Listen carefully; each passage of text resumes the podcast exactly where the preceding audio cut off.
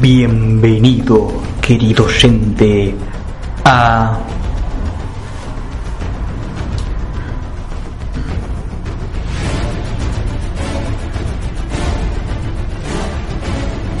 El tesoro de los inocentes.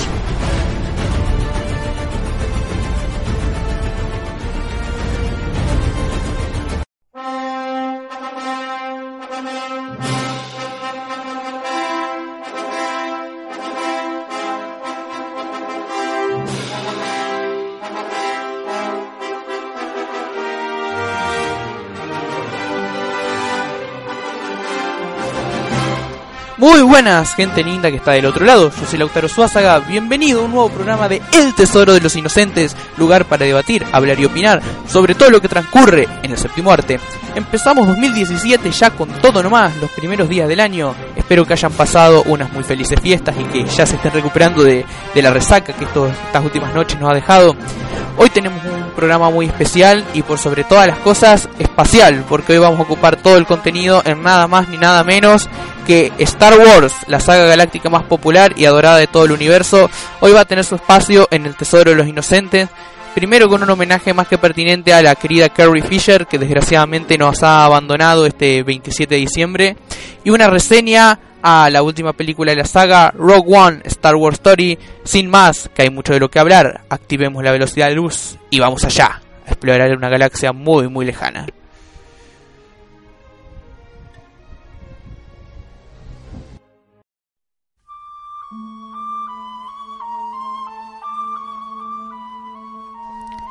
Su estrella desvaneció, pero su luz jamás dejará de brillar.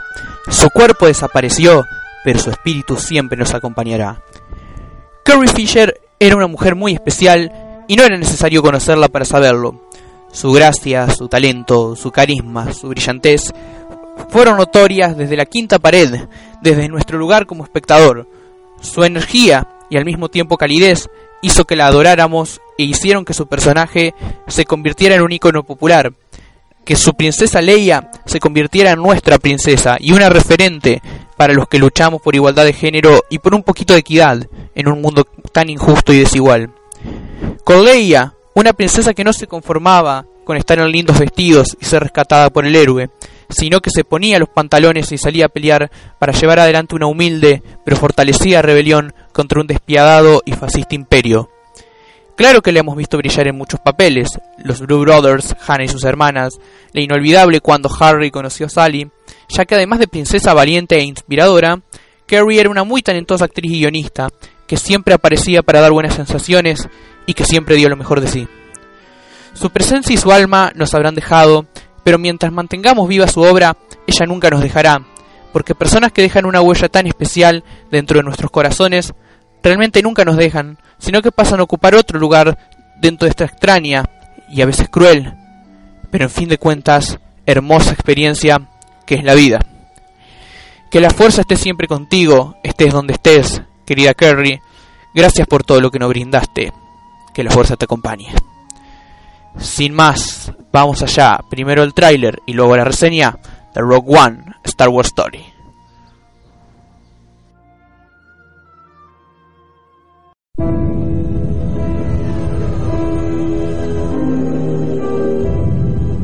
El mundo se está fracturando.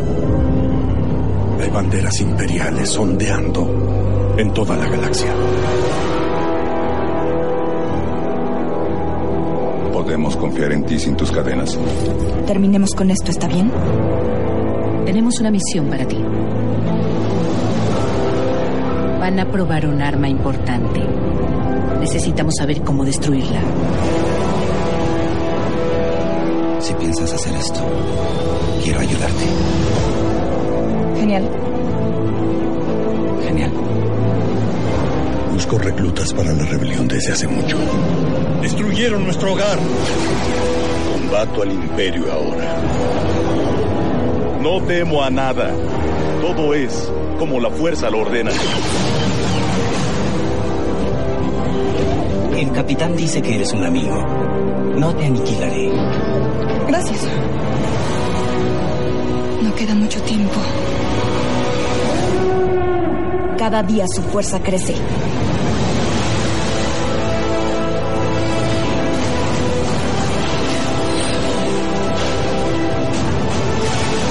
Hay un 97.6% de probabilidad de fracasar.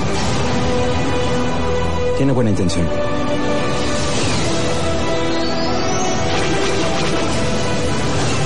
Es nuestra oportunidad de marcar una diferencia.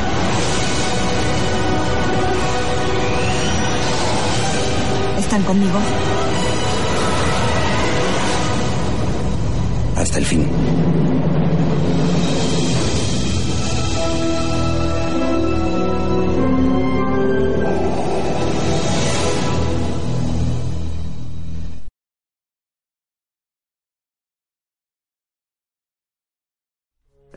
Rogue One, una historia de Star Wars, está dirigida por Gareth Edwards, director de Godzilla. Es la primera entrega de una serie de spin-offs que han sido planificados por Disney como historias aisladas de la historia principal de la saga, que seguramente seguirá desarrollándose en los episodios, que expanden el universo y los personajes del mismo. Son como historias que, se, que no siguen la historia general de Star Wars, que se desarrollan los episodios, la historia de los Skywalker y de eso, sino que expande el universo, toma otras historias, otros personajes del mismo y tratan de como unirlo a la historia principal y darle una nueva dimensión. En este caso el film se trata del grupo de rebeldes que consigue los planos de la Estrella de la Muerte, que recordemos es con lo que empieza la primera película de la saga, Una Nueva Esperanza, sirviendo a Rogue One como un puente directo hacia aquella película. Lo primero que podemos notar de que es de, de Rogue One es un tono algo distinto a lo que es una típica fórmula de Star Wars eh, no hay no aparecen Jedi eh, no aparece apenas vemos un sabre el único personaje que vemos empañar un sabre láser obviamente Darth Vader. Y no hay no está tan centrada la fuerza en, las, en todas esas emociones sino que está más enfocada en lo bélico en todo lo que es el asunto logístico y terrenal de lo que es la batalla entre el imperio y la alianza rebelde. Vemos una, una acción no tan extraordinaria ni tan fuera de los límites como las otras películas, sino que vemos un acercamiento como más eh, visceral y realista, si se lo podría decir así. Eh, las escenas de acción son más crudas, más directas, eh, se sienten más en carne propia que los que los duelos de sables láser entre y disparos demás de la de las películas corrientes. Tiene un tono un poco más más oscuro, más crudo y bueno ahí podemos ver una diferencia como una película Star Wars más atípica.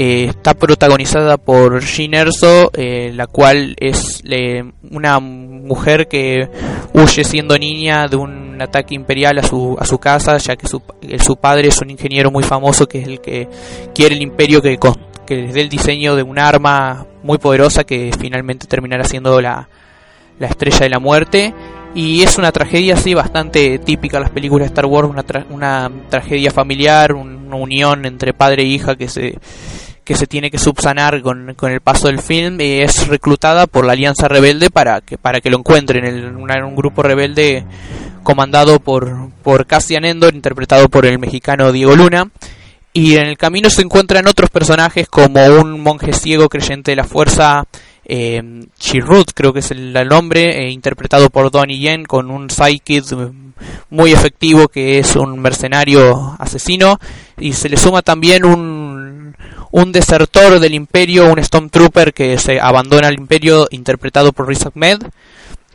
Y a todo esto los acompaña un robot bastante genial llamado Ki Chu So, interpretado por Alan Tudyk, que es como una especie de está moldeado más o menos como el personaje de Citripio de las películas originales pero tiene un lado más eh, como un toque de Sheldon Cooper que le da su punto cómico y tiene como una presencia mucho más agresiva y chocante que lo hacen bastante genial. Es uno de los mejores personajes de la película. Y eso es lo que me, da puntapié para hablar de los personajes. Eh, concretamente hablando de los personajes principales interpretados por Gene Erso eh, Diego Luna, eh, interpretado por Felicity Jones, eh, Cassian Endor, eh, interpretado por Diego Luna, y el lo que sería como el villano principal de la historia, eh, Krennic, interpretado por Beth Mendelssohn. los dos primeros personajes están bastante bien, tienen su causa, son empáticos, caen bastante bien. Felicity Jones y Diego Luna son muy buenos actores, pero no terminan de tener, no termina el espectador de que establecer una conexión con ellos, como que eh, su historia eh, pasa muy por arriba, o sea, la, historia de Felicity Jones podemos llegar a, conectar el, toda la relación y los, los choques que tienen con en el hecho de encontrar a su padre, que es el, el creador de un arma tan, tan destructiva, pero no, no, no termina de trascender, es como que son personajes con los que pasamos la aventura, eh, nos caen bien, tienen sus momentos, pero no, no dejan una huella ni el espectador se siente tan al corriente con ellos como, como era el caso de los, de los otros personajes, de Han Solo, Luke Skywalker, que uno los acompañaba a las aventuras y realmente se sentía con ellos. No sé si es, si es intencionado la película o si es algo que, o si es una sensación mía, porque quizás otros ustedes se sintieron más, se sintieron más atados a los personajes. Eh, después están los, los, los secundarios, eh, los, eh, como dije, el, monje ciego interpretado por Donnie Yen y su Psykid, el mercenario ese que dispara sin preguntárselo dos veces, son bastante geniales, son los, tienen los momentos más divertidos de la película y son carismáticos, pero al mismo tiempo, como digo, no, no alcanzamos a establecer una conexión con ellos de decir voy a estar con ustedes hasta el final. Dejan sus buenas sensaciones, pero no terminamos de, de conectar del todo con ellos. Y es, es raro porque es una película en la que estos personajes al final eh, todos mueren. Todos, en, todos los personajes principales en esta película terminan sufriendo un destino trágico y y creo que es intencionado en este sentido que quizás de no sentir, de que no tengamos que sentir una conexión tan grande con ellos porque al final van a morir y al fin de cuentas lo que quiere dejarte en claro la película es cómo la idea, cómo la alianza rebelde se fortaleció y tuvo eh, ese puntapié inicial que fue la que fue el robo de los planos para luchar plenamente a partir de ahí contra el imperio, pero creo que podría haberse ajustado un poco. No, no, no, tampoco tanto, porque los personajes en sí caen bien y tienen su carisma. Solo un poco más para que cuando mueran, cuando llegue ese destino trágico, eh, realmente sintamos pena, realmente lloremos su pérdida y que a pesar de que sepamos que no vayan a volver, que es algo creo que bastante bastante obvio sabiendo que que en una nueva esperanza ninguno de estos personajes aparece y es una secuela Rogue One es una precuela casi directa, termina literalmente en la persecución que inicia una nueva esperanza. Pero bueno, en, a fin de cuentas tampoco es un problema tan grave. Eh, el villano, interpretado por Beth Melson, arranca siendo prometedor. Eh, su escena inicial es bastante, su escena in inicial es bastante intimidante. Parece ser uno de esos típicos villanos que no se dejan doblegar y que son bastante intimidantes.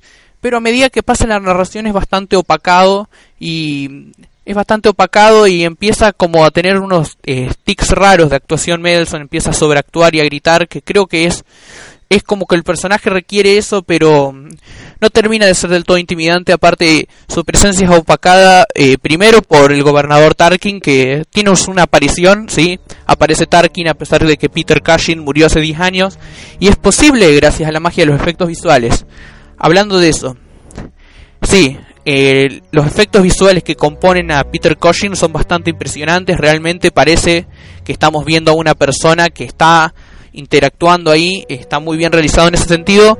Pero a la hora quizás de, de, de moverse, de hablar y de interactuar con los demás personajes con los que y con el entorno en el que se está desarrollando se ve poco natural, parece más de esos personajes vieron de las películas que hacía Robert Zemeckis, como esa versión de un cuento de Navidad con Jim Carrey o El Expreso Polar con Tom Hanks, esos personajes eh, humanos hechos por computadora, se ve como el ese que se dice del valle inquietante, no se ve natural, se ve chocante, aunque eh, vemos que es una tecnología que recién se está aplicando y que todavía le falta madurar. Uh, se vuelve a aplicar esta tecnología al final de la película con Carrie Fisher bastante mejor realizada. Y es por eso el personaje eh, de Tarkin creo que ocupa demasiado dentro de la película. Creo que mm, si su eh, aparición se hubiera limitado tan solo a un cameo o a una aparición de unos minutos creo que hubiera sido más natural su aparición pero aparece en varias escenas y termina resultando un poco rara su presencia. Igual no es un problema que que termine de arruinar la película, vemos.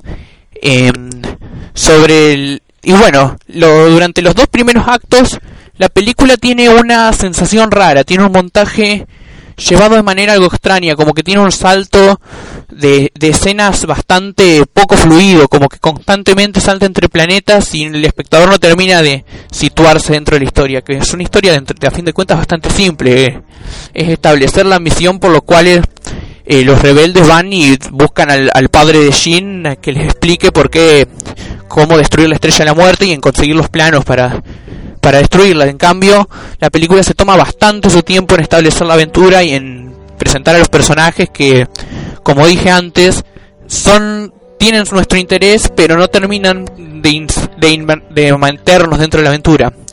Así como una, pero una vez que está la, establecida la aventura y llegamos al clímax, debo decirlo, Rogue One tiene uno de los mejores clímax, y no el mejor, de una película de Star Wars. Tiene la mejor batalla que hayamos podido ver en la saga, tanto aérea como terrestre en la playa, la batalla terrenal entre los rebeldes y el imperio y la batalla aérea que tiene que destruir el escudo es realmente impresionante, está muy bien realizada y como dije antes, la acción al ser más realista y visceral nos permite un acercamiento más cercano a todos los eh, que están peleando, lo cual hace una experiencia muy reconfortante, uno de los mejores clímax del año en ese sentido, y además el hecho de que termine literalmente cuando estalla la primera película nos da una conexión especial, porque Rogue One, pese a como dije antes, a mí en mi opinión eh, me parece una película un poco irregular, como prólogo, como puente a una nueva esperanza, es realmente excelente, cómo están conectadas. Además, en el sentido no solamente de cómo termina Rogue One, sino de algunos eh, hechos como el como el creador de la Estrella de la Muerte, el interpretado por Max Mikkelsen, que siempre tiene una presencia que suma. Ya sabes, como he dicho en otro podcast, uno de mis actores favoritos. Eh, cómo, cómo explica esa, cómo, era una falla absurda de la primera película el hecho de que, de que un, un arma tan poderosa y tan grande tenga una falla tan, tan pequeña, eh, cómo explica que es una falla hecha, eh, hecha, hecha a propósito por el creador para que como una especie de venganza al imperio por separarlo de su familia eso me pareció un punto bastante acertado que que conecta de manera directa con la primera película y además explica una de sus, como decirlo, fallas o cosas por ahí no tan bien explicadas. Y para cerrar, Darth Vader, qué decir, uno de los villanos más populares de la historia del cine, uno de mis personajes favoritos en general y uno de los iconos populares más grandes que conocidos mundialmente. Y su aparición en Rogue One es bastante acotada, pero me parece necesario porque. y hasta efectivo, porque aparece en un par de escenas y estas escenas extienden a su personaje. Primero, muestran cómo después de su. cómo se mantiene encerrado, alimentando su odio en un castillo perverso, en el lugar donde se quemó, donde se, se originó Darth Vader, y después tiene una escena impresionante, espectacular la mejor escena de la película y una de las mejores escenas, sin exagerar, de Darth Vader en la historia del cine es él en un espacio cerrado dentro de una nave asesinando a toda una tropa rebelde con total impunidad y sin esfuerzo. Realmente excelente como el espacio se vuelve cada vez más asfixiante para los rebeldes y cómo la figura de Vader se acerca más y los asesina de una forma tan cruel y tan humillante. Es realmente genial, es la esencia de Darth Vader, un villano implacable que no, que no habla mucho, sino que hace y que es totalmente efectivo y sanguinario, realmente excelente escena, una de las mejores escenas de la película y una de las mejores escenas que hemos visto de Darth Vader en la historia del cine. Bueno, Rogue One quizás es una película correcta para mí, eh, me encanta, me gusta el tono que propone, me parece que a mucha gente le puede llegar a por ahí no es mi tipo de película Star Wars, pero para mucho tipo de gente quizás sí, que quería ver un acercamiento distinto a la saga. Y Rogue One se los da, les da un acercamiento más visceral, más oscuro, más realista. Les da buenos personajes que podrían haber sido mejor, pero no por eso son malos.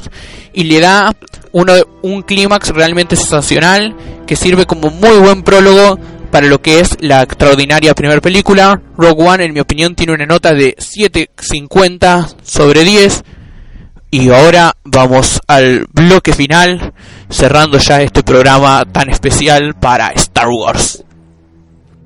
sin más, estamos llegando a un final de un nuevo programa del Tesoro de los Inocentes. Espero que les haya gustado, que se hayan puesto al corriente con esta saga tan maravillosa. Y para cerrar, tenemos aún el testimonio de una pequeña fanática de Star Wars, eh, mi hermana Felicitas, de 8 años, la cual eh, hicimos una maratón para, para ver las películas antes de ponernos al corriente con Rogue One y en el proceso ella se terminó siendo fanática.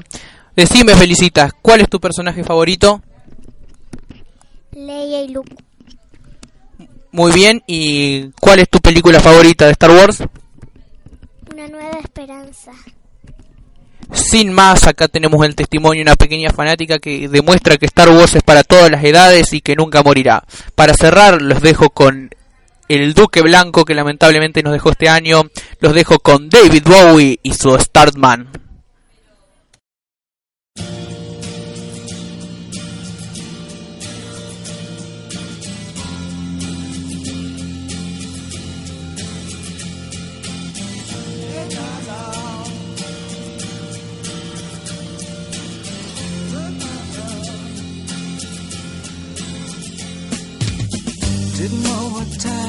house